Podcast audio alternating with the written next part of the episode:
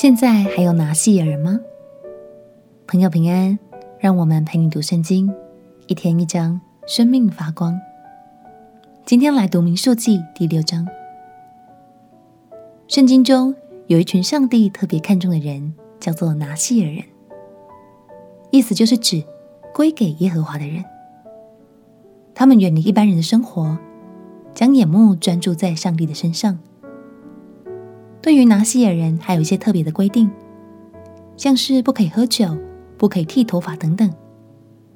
古时候的拿细耳人，通常在一段期间后就会恢复一般人的生活。但是，也有几位知名的圣经人物是终身归给上帝的哦。待会我们再一起聊一聊。让我们先一起来读《民数记》第六章。《民数记》第六章，耶和华对摩西说：“你晓諭以色列人说，无论男女，许了特别的愿，就是拿西尔人的愿。拿西尔就是归主的意思，要离俗归耶和华，他就要远离清酒浓酒。”也不可喝什么清酒浓酒做的醋，不可喝什么葡萄汁，也不可吃鲜葡萄和干葡萄。在一切离俗的日子，凡葡萄树上结的，自禾之皮所做的物，都不可吃。在他一切许愿离俗的日子，不可用剃头刀剃头，要由发柳长长了。他要圣洁，直到离俗归耶和华的日子满了。在他离俗归耶和华的一切日子，不可挨近死尸。他的父母或是弟兄姐妹死了的时候，他不可因他们使自己不洁净，因为那离俗归神的凭据是在他头上。在他一切离俗的日子，是归耶和华为圣。若在他旁边忽然有人死了，以致沾染了他离俗的头，他要在第七日。得洁净的时候剃头。第八日，他要把两只斑鸠或两只雏鸽带到会幕门口，交给祭司。祭司要献一只做赎罪祭，一只做燔祭，为他赎那因死尸而有的罪，并要当日使他的头成为圣洁。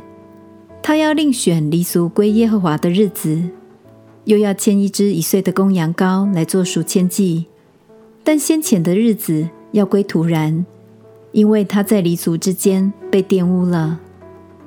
拿西尔人满了离俗的日子，乃有这条例：人要领他到会幕门口，他要将供物奉给耶和华，就是一只没有残疾一岁的公羊羔做燔祭，一只没有残疾一岁的母羊羔做赎罪祭，和一只没有残疾的公绵羊做平安祭。并一筐子无酵调油的细面饼，与抹油的无酵薄饼，并同献的素祭和奠祭。祭司要在耶和华面前献那人的赎罪祭和燔祭，也要把那只公羊和那筐无效饼献给耶和华做平安祭，又要将铜线的素祭和奠祭献上。拿细耳人要在会幕门口剃离俗的头，把离俗头上的发。放在平安祭下的火上，他剃了以后，祭司就要取那遗嘱的公羊一条前腿，又从筐子里取一个无效饼和一个无效薄饼，都放在他手上。祭司要拿这些作为摇祭，在耶和华面前摇一摇。这与所摇的胸、所举的腿同为圣物，归给祭司。然后拿细耳人可以喝酒。许愿的拿细耳人为离俗所献的供物，和他以外所能得的献给耶和华，就有这条例。他怎样许愿，就当照离俗的条例行。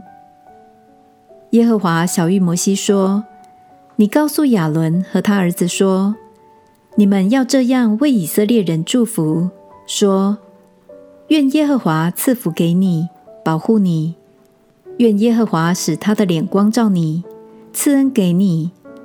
愿耶和华向你扬脸，赐你平安。他们要如此奉我的名为以色列人祝福。我也要赐福给他们。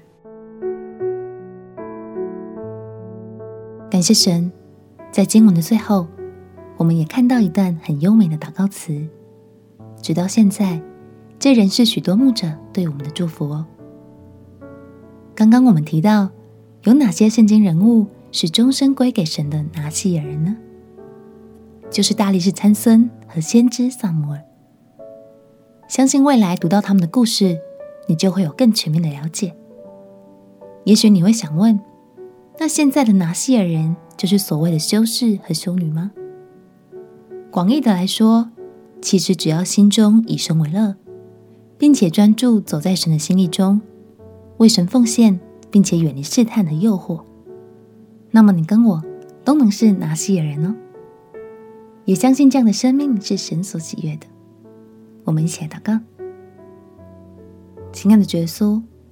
求你使我的眼目更专注在你的旨意中，远离试探和诱惑，并且以你为生命中最大的喜乐。祷告奉耶稣基督的圣名祈求，阿门。当你更多了解神的话语，就能更明白如何活出神美好的心意。陪你读圣经，我们明天见。耶稣爱你，我也爱你。